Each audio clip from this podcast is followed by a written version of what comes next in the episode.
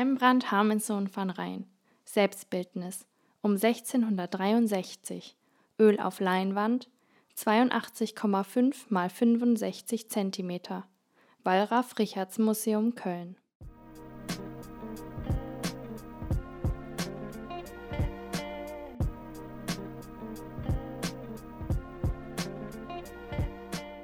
Hallo liebe Maura, ich habe gleich eine Frage, die du wahrscheinlich mit Nein beantworten wirst. Machst du denn gerne Selfies von dir? Da hast du vollkommen recht. Nein, aber manchmal dienen sie zu einer reflektierten Selbstbeobachtung. Glaubst du, diese Antwort würde auch ein 18-jähriges Mädchen geben, die mit einem Selfie-Stick durch die Gegend läuft? Nein, sie möchte vermutlich Erinnerungen ihres Lebens schaffen oder irgendwas in der Art. Aber wie sieht es denn mit älteren Menschen aus? Vielleicht können wir am Ende der Folge darauf eine Antwort geben.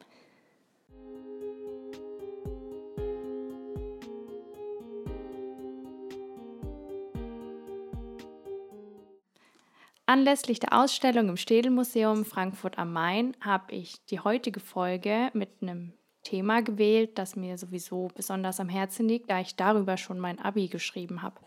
Am 6. Oktober wird die Ausstellung Nennt mich Rembrandt eröffnet. Dabei geht es um den Künstler Rembrandt Harmenson van Rijn aus den Niederlanden des 17. Jahrhunderts. Rembrandt war kein bewunderndes Genie wie Michelangelo oder Leonardo, er war kein Diplomat wie Peter Paul Rubens und er hinterließ auch keine Schriften wie Albrecht Dürer. Dennoch hat man bei dem Künstler das Gefühl, ihn näher als die vorher genannten zu kennen. Er hinterließ der Nachwelt eine Reihe von bildlichen Urkunden in Form seiner Selbstbildnisse, die seinen Aufstieg sowie die Jahre nach dem beruflichen Höhepunkt eindrucksvoll dokumentieren. Sie spiegeln seine Jugend, die Zeiten als erfolgreicher und moderner Maler bis zu seinen einsamen letzten Jahren im Angesicht der finanziellen Tragödie und gleichzeitig dem ungebrochenen Lebenswillen des Künstlers eindrucksvoll wider. Die Selbstbildnisse schließen sich zu einer einzigartigen Selbstbiografie zusammen. Diese Folge konzentriert sich auf ein spätes Werk seiner Selbstbildnisse und gefällt mir persönlich sehr gut. Mal schauen, ob ich euch überzeugen kann, dass Rembrandt echt cool ist.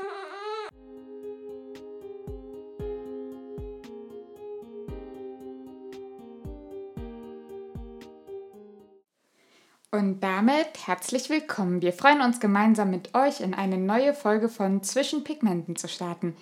Wir, das sind Leonie und Maura. Wir sind beide Studentinnen der Kunstgeschichte und möchten mit Zwischen Pigmenten die Tür der Kunst für wirklich jeder Mensch öffnen und weiter aufstoßen. Anhand von ausgewählten Beispielen werden wir zeigen, wie vielschichtig und aktuell Kunstgeschichte ist und welche Bezüge sie bis zur Gegenwart hat. Wir veröffentlichen eine Folge pro Monat immer am 10. Kalendertag. Einer von uns ist Expertin und die andere weiß nur von Titel und Künstler. Und damit los geht's.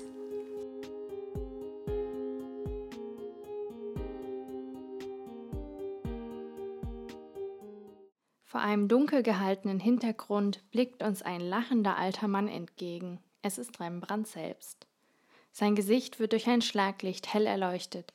Dabei sticht besonders die Stirn hervor.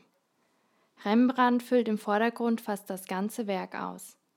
Das gesamte Gemälde ist in braun-goldtönen gehalten und in pastosen Pinselstrichen aufgetragen.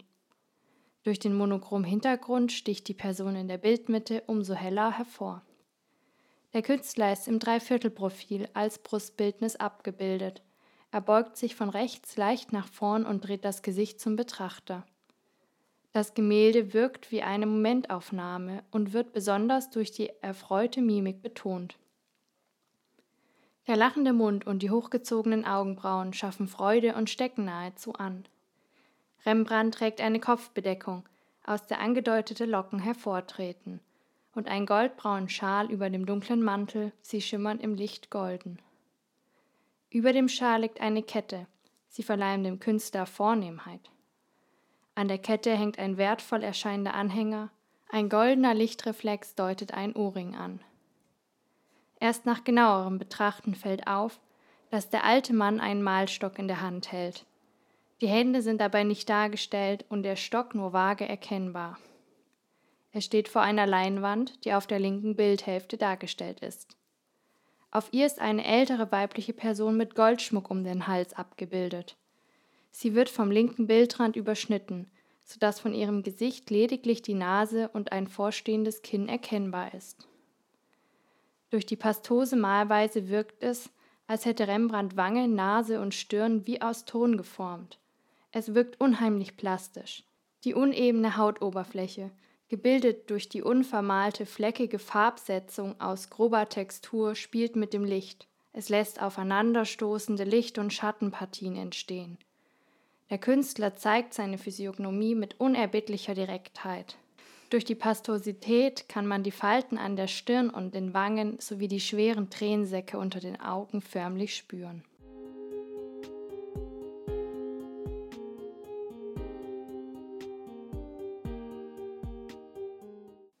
Liebe Maura, was könnte Rembrandt denn so zum Lachen gebracht haben? Da fängst du ja gleich mit der kniffligsten Frage an. Ehrlich gesagt fand ich dieses Lachen ziemlich zynisch in diesem Moment.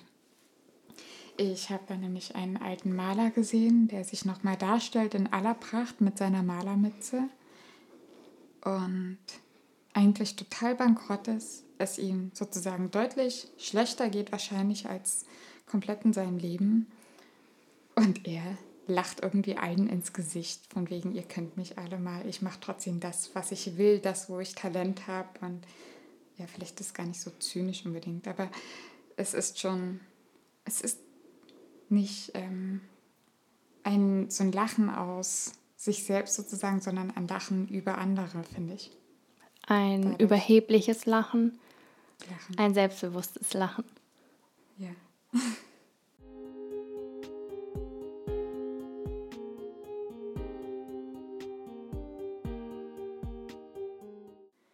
Rembrandt lebte von 1606 bis 1669 in den Niederlanden.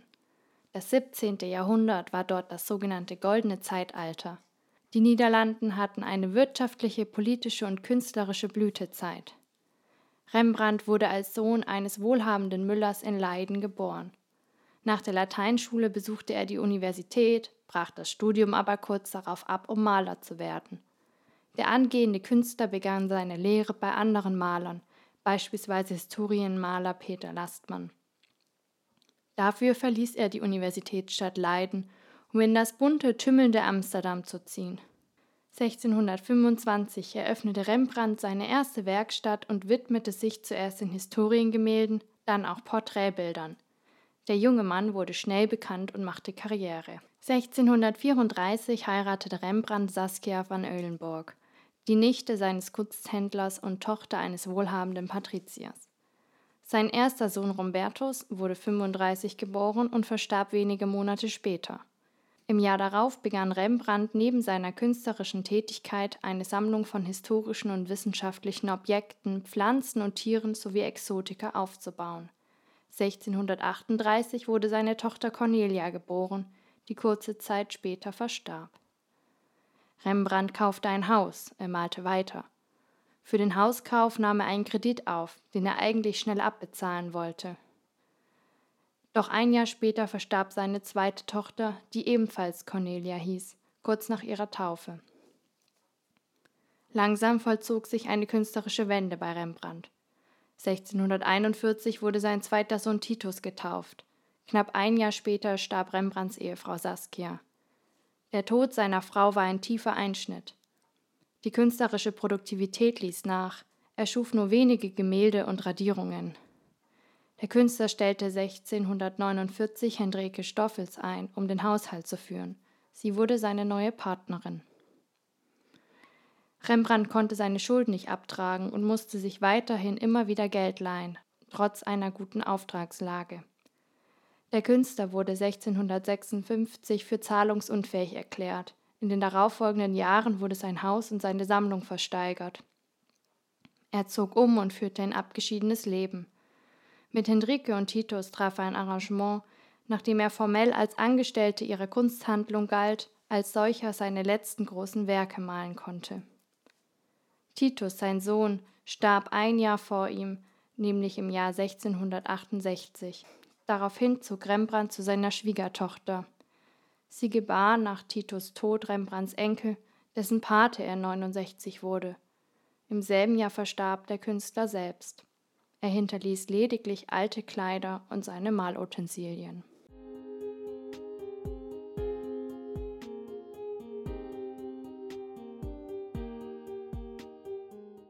Deutest du das Lachen jetzt immer noch als selbstbewusst? Jetzt viel mehr als zynisch. Als, also als ein Lachen über ein total kaputtes Leben eigentlich. Höchstens, er hatte eine unheimliche Lebensfreude und die muss er gehabt haben über, also um über so viele, nicht Fehlschläge, sondern um so Schicksalsschläge. Ja, Schicksalsschläge überleben zu können. Also die Frau zu verlieren, so viele Kinder zu verlieren, das, das geht einem ganz schön an die Niere, denke ich, und nicht nur dahin. Und ja, da, da weiterhin immer diesen Lebensmut zu haben und weiterzumachen. Ich meine, er hätte genauso gut Suizid begehen können, aber das hat er nicht getan. Sondern er hat weitergemacht. Und also Lebensmut und Freude spreche ich diesem Künstler durchaus auch zu. Aber wir sollen ja auch nicht so viel deuten aufgrund der Biografie. Hm, Nochmal zu der Frage, was Rembrandt zum Lachen bringen könnte. Entdeckst du da irgendwas auf dem Bild? Du meinst, dass das Lachen von einem Gegenstand abhängig ist? Zum Beispiel über das, was er geschaffen hat auf der Leinwand oder etwas, weil er lacht ja den Betrachter an, er lacht nicht etwas auf der Leinwand an. Das Werk heißt zwar Selbstbildnis, findet sich aber online und überall unter dem Namen Selbstbildnis als Zeuxis. Obwohl Mensch sich in der Kunstgeschichte unsicher war, was Rembrandt ausdrücken wollte bzw. als was er sich in dem Selbstbildnis darstellte, ist man sich heute mehr oder weniger sicher, dass es sich um ein Selbstporträt als Zeuxis handelt. Der bedeutendste Maler des antiken Griechenlands, Zeuxis von Herakleia, lebte gegen Ende des 5. und in der ersten Hälfte des 4. Jahrhunderts vor Christus und wurde besonders durch seinen Wettstreit mit Parrhasios bekannt. Dabei versuchten beide Maler, sich gegenseitig mit der Echtheitstäuschung ihrer Gemälde zu überbieten. Darüber hinaus war Zeuxis dafür bekannt, die perfekte Frau zu malen, indem er verschiedene Frauen zu einem perfekten Körper kombinierte. Die hier von Rembrandt ausgewählte Szene spielt allerdings auf einen anderen biografischen Aspekt von Zeuxis an. Es ist überliefert, dass Zeuxis sich zu Tode lachte als er eine hässliche alte Frau porträtieren sollte. Der Maler starb aufgrund der Hässlichkeit und Eitelkeit der Person, die er malen sollte. Und zwar, weil die hässliche Frau überzeugt war, sie würde ein schönes Modell abgeben, wobei Zeuxis dafür bekannt war, wunderschöne Menschen zu malen, dass Zeuxis aufgrund der Arroganz oder des Selbstbewusstseins der Dame anfing zu lachen und daraufhin starb. Was denkst du dazu? Ich denke, dass ein oder ich denke, dass viele Menschen gemalt wurden, die eigentlich potthässlich waren in unserem Sinne, aber sie trotzdem wunderschön aussehen oder zumindest so getan wurde, als wären sie das, weil sie gut bezahlt haben.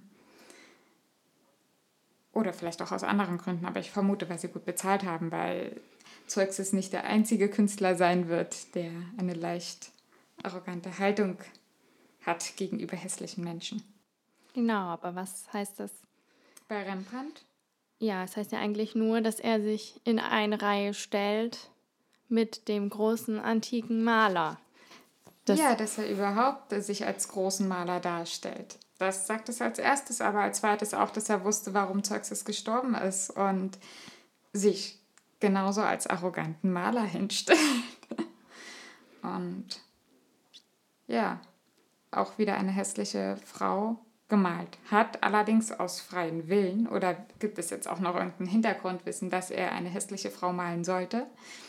Aber in dem Fall würde es ja heißen, dass er so in Anführungsstrichen dumm ist, hässliche Menschen einfach zu malen, aus freiem Willen heraus und damit auch noch Leinwand und Farben zu verbrauchen.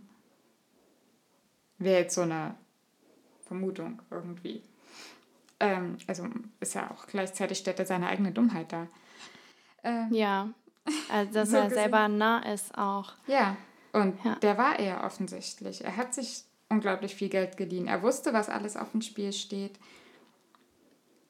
Aber das machen viele Menschen, die einen großen Lebensmut haben, würde ich sagen. Sie bleiben immer am Ball. Sie bleiben dran und leihen sich halt auch Geld, um weiterzumachen. Und er wusste von allen denen. Deswegen ist es so ein selbstgefälliges Lachen wieder auch. Und okay, man kann auf der einen Seite deuten, dass er lacht, weil er der tolle Künstler ist, weil er einfach klasse ist und sich mit Zeugs in eine Reihe stellt. Oder man sagt, er lacht über die Person, die Modell steht für diese Skulptur oder das Bild und man erkennt ja schemenhaft die Frau am Bildrand. Jetzt ist toll, dass wir hier beide auch weibliche Sprecherinnen sind, denn Rembrandt schaut uns hier vom Laptop, schaut er uns an und könnte vielleicht auch über uns lachen, weil er uns genau in dem Moment malt und er sich nicht über unsere Hässlichkeit lustig macht, sondern vielleicht auch über unsere vermeintliche Arroganz, dass wir denken, wir sind schön genug porträtiert zu werden. Im Umkehrschluss dazu, dass er beruflich so einen Misserfolg ab, seiner, ab der zweiten Hälfte seines Lebens hatte.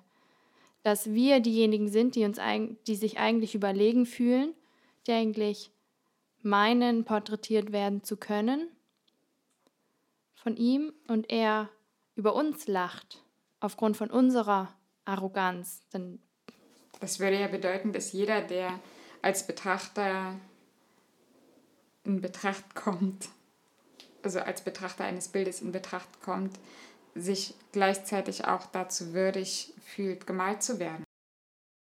Ich meine, das Übertragen in die Situation, in der er dieses Bild gemalt hat, kurz vor Ende seines Lebens, wo er schon alt war. Ja, er lebte also noch sechs Jahre. Ja.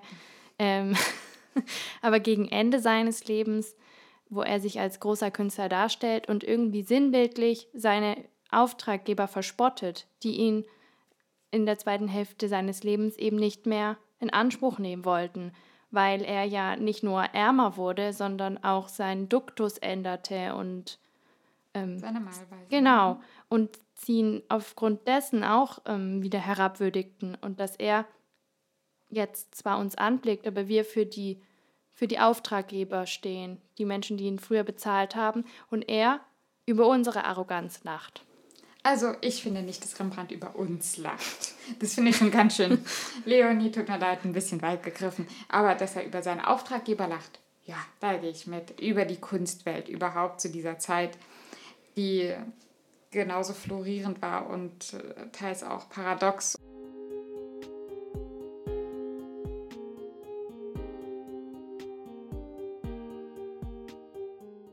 Aber du hattest nur die beiden Lachen in Betracht genommen. Also einmal dieses Lachen über die Kunstwelt bzw. den Betrachter und das ähm, Lachen über diese ältere Person auf dem Bild. Ich kann mir auch vorstellen, dass er über sich lacht, über sein Leben lacht, über die Art und Weise, wie er irgendwie sich durchgemogelt hat.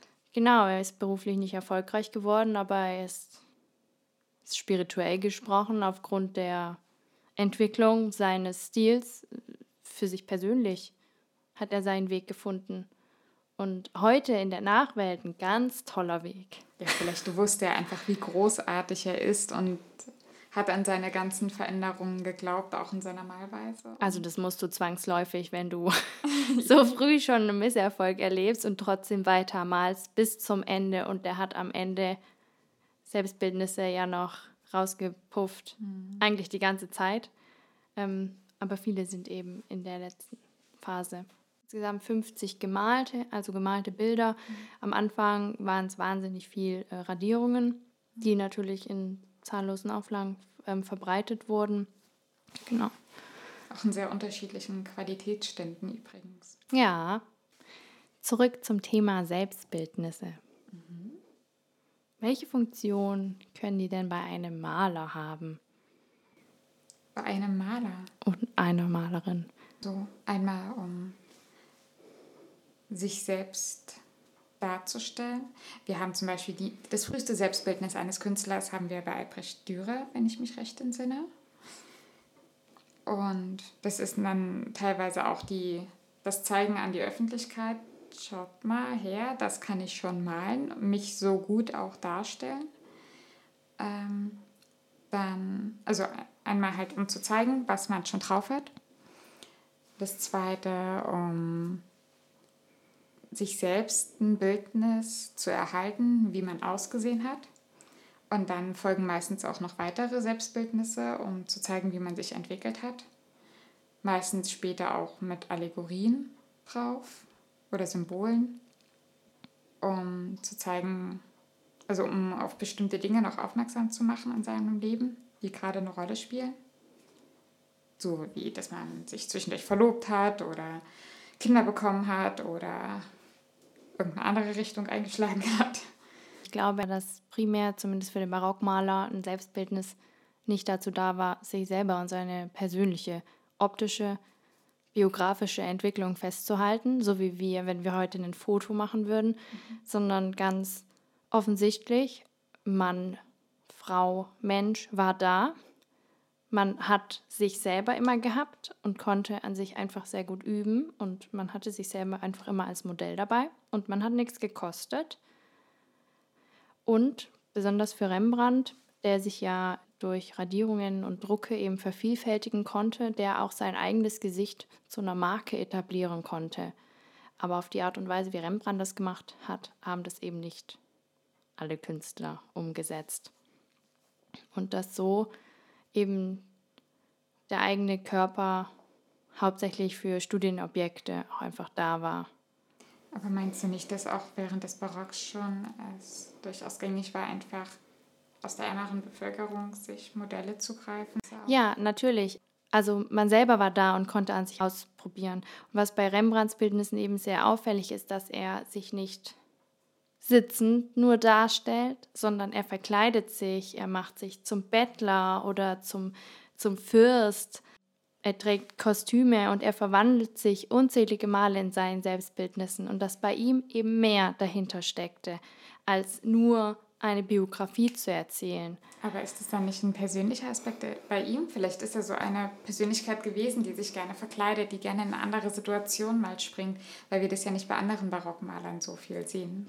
Genau, aber ich will darauf hinaus, wieso er das möglicherweise gemacht hat. Ich glaube, dass es für ihn eine Möglichkeit war, auszuprobieren und sich in andere Gebiete hineinzumalen. Und er hat ja einen schnellen beruflichen Erfolg gehabt, ist dann wieder tief gestürzt, aber in der Zeit, in der er erfolgreich war, wollte er dort bleiben und noch weiter hinauf.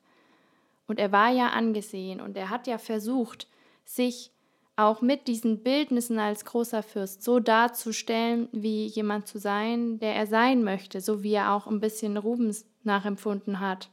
Rembrandt hat versucht auszubrechen aus dieser Bubble, in der er mehr oder weniger war und wollte ja auch ein Künstler für die großen Menschen werden und ist dann aber gefallen und hat es nicht mehr geschafft.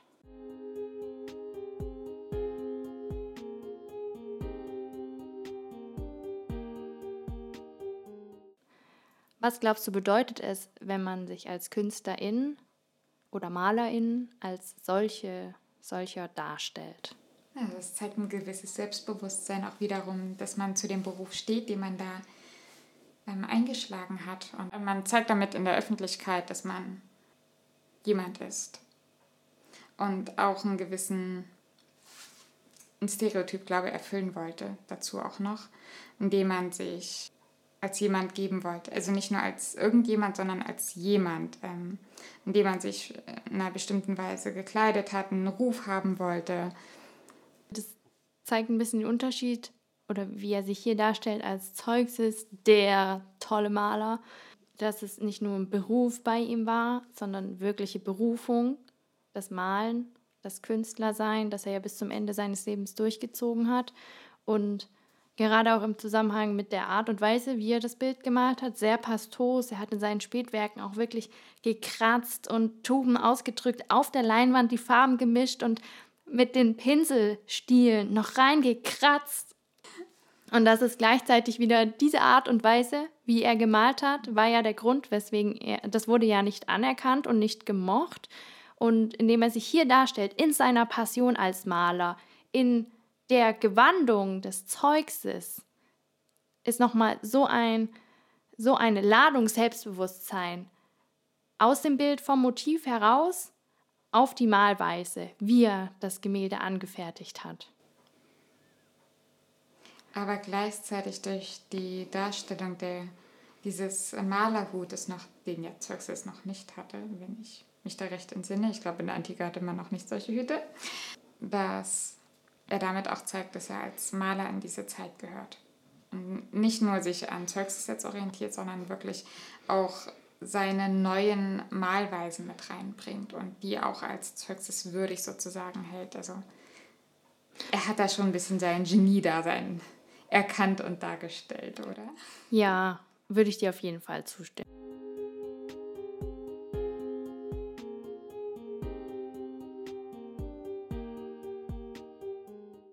Du hattest vorhin diese pastose Malweise angesprochen.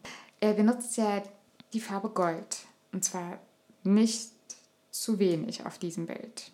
Wenn ich mich recht entsinne oder wenn ich das richtig gesehen habe. Oder ist das gelb? Ist es gelb oder ist das Gold? Höchstwahrscheinlich gelb-beige. Er hat ja eine wahnsinnig braune, beige Palette. Das ja, aber es gibt ja auch ähm, andere Bildnisse ja. von ihm, wo er auch ordentlich Gold genommen hat. Es wäre nochmal interessant, also welchen Farbton er da tatsächlich, äh, welchen er sich da bedient hat. Weil wenn es Gold wäre, dann wäre das ja auch recht kostspielig nochmal. Und da fragt sich auch, also zum einen, woher hat er die Kohle dafür, gerade zu dieser Zeit? Und zum anderen zeigt dann dieses Gold aber auch nochmal, dass er irgendwie entschuldigt bitte meines Ausdrucks, aber darauf scheißt, wie viel irgendwas kostet. Er malt das, worauf er Bock hat. Also woher jetzt, wenn es Gold war, woher er den Farbton hat, weiß ich nicht. Mhm. Aber er hatte ja am Ende eben das Arrangement, wo er bei Henrike und Titus in der Kunsthandlung offiziell angestellt war, aber ja gemalt hat. Dementsprechend hat er wahrscheinlich ein bisschen Geld bekommen mhm. für seine nicht vorhandene Arbeit in der Kunsthandlung und er hat ja auch viel gemalt. Die Farbe, die er ja benutzt hat, die musste ja auch bezahlt werden, die Leinwände auch. Und außerdem, nachdem sein Haus gepfändet wurde und seine Sammlung verhökert wurde, musste er in eine kleinere Wohnung umziehen und hat prompt angefangen, eine neue Sammlung aufzubauen. Ich möchte nicht sagen, dass er verschwenderisch war oder ein bisschen rücksichtslos im Zuge seiner finanziellen Ausgaben, aber ich glaube, dass sein Künstlerdasein schon Priorität Nummer eins hatte und seien darunter tolle Farbpigmente oder tolle Sammlungsexponate enthalten. Er zeigt es auch an die ja. Öffentlichkeit, an, dass es ihm total egal ist, wie viel irgendwas kostet an Farben und so weiter. Ich mache das, was ich will. Und dann auch noch in so einem deswegen sprach ich von dieser pastoren Malweise nochmal, er wollte darauf hin, dass er so viel davon auch genommen hat. Ja, man hätte es natürlich auch im schwacheren, also weniger auftragen können von der Farbe. Aber er hat es so dick aufgetragen. Ja, wobei das natürlich auch sein Stil dann war. Natürlich aber, war das sein Stil, klar. Aber schon ein verschwenderischer Stil. Also. Ja, ein unglaublich verschwenderischer Stil. Also äh, mehr ging irgendwie gar nicht. Dominant in diesem Bild ist ja auch die Erscheinung zwischen Künstler und Hintergrund. Also dass zum einen links dieses Bild, was er da gerade malt, auch kaum zu sehen ist und er sehr im Vordergrund drückt, aber alles weitere da hinten sehr, sehr dunkel ist. Gibt es dafür vielleicht irgendeine Bezeichnung auch? Es gibt einen Begriff für einen Hell-Dunkel-Kontrast, Chiaroscuro. Seine Bilder zeichnen sich durch extreme Kontraste immer aus. Und es war einfach eines seiner Stilmittel, neben dem Rembrandtbraun, seiner braunen Palette. Also haben wir hier schon mal zwei deutliche stilistische Mittel genannt, die man bevorzugt bei Rembrandt sehen kann.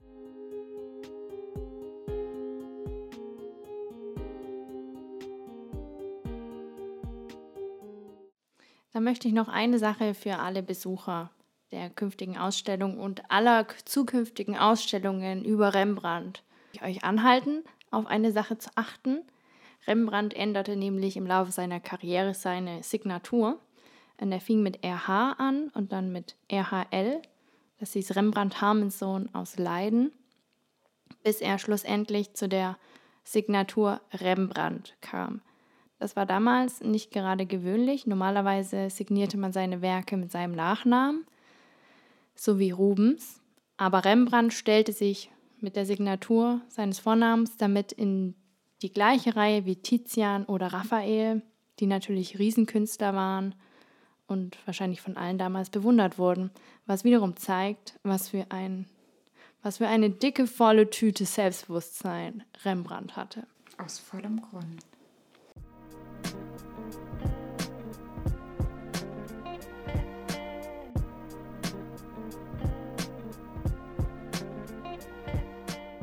Unabhängig aus welchen Gründen Rembrandt seine Selbstbildnisse anfertigte, sein Gesicht wurde zum Wiedererkennungszeichen seiner Marke.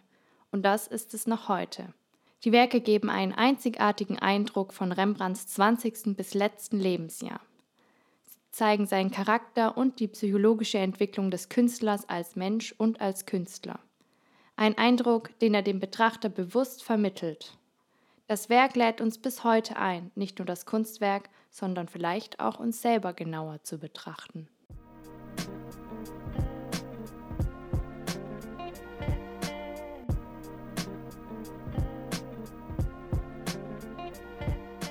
Habt ihr nach dieser Folge Lust auf mehr Kunst und ihre Geschichten bekommen, Kritik anzumerken, eigene Ansätze im Zusammenhang der Werkinterpretation, Fragen zu unseren Quellen oder speziellen Fachbegriffen? Dann schreibt uns gerne oder hinterlasst Kommentare bei Instagram. Da sind wir unter Zwischenpigmenten zu finden. Oder hört uns einfach weiter zu. Spotify und YouTube. Bis zum nächsten Mal. Tschüss. Und um es in Rembrandts Muttersprache zu sagen, bedankt vor het luisteren. Tot ziens.